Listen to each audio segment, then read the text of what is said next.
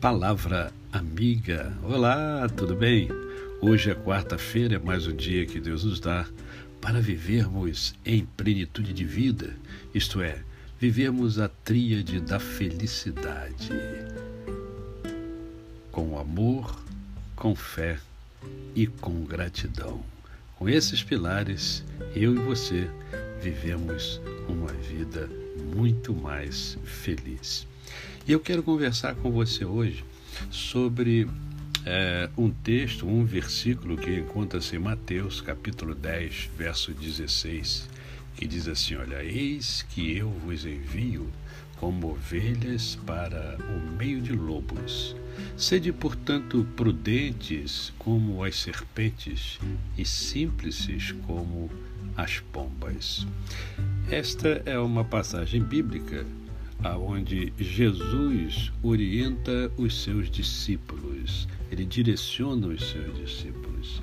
E o Cristo está exortando os seus discípulos, né, é, que são enviados como ovelhas entre lobos. Quer dizer, ele já dá uma noção da tarefa árdua que eles teriam. E ele fala então: olha, vocês precisam ser prudentes como as serpentes e inocentes como as pombas. E é muita, tem muita gente que lê e não entende muito bem isso. O que o Senhor Jesus está nos ensinando aqui é o equilíbrio que nós precisamos ter. Porque sem inocência, a prudência torna-se esperteza, malícia, é, ardil. E sem prudência, a inocência torna-se o quê? Ingênua, frágil, né? É, denota é, ingenuidade e fragilidade. Então, o equilíbrio é fundamental. Jesus está nos ensinando aqui que nós precisamos encontrar o ponto de equilíbrio na nossa vida em todas as áreas da nossa vida. Qual é o ponto de equilíbrio nas suas relações? Como é o ponto de equilíbrio no seu ato, por exemplo, de se alimentar?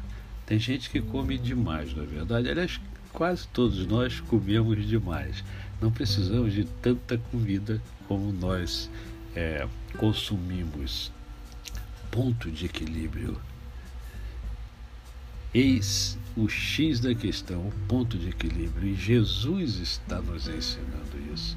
Por isso, uma vida em comunhão com Deus, ela é extremamente importante, porque ela nos dá a tranquilidade que nós precisamos e principalmente nos momentos mais terríveis, mais tremendos, mais difíceis, mais complexos da nossa vida. Busque o equilíbrio e você vai ser muito mais feliz. A você, o meu cordial bom dia.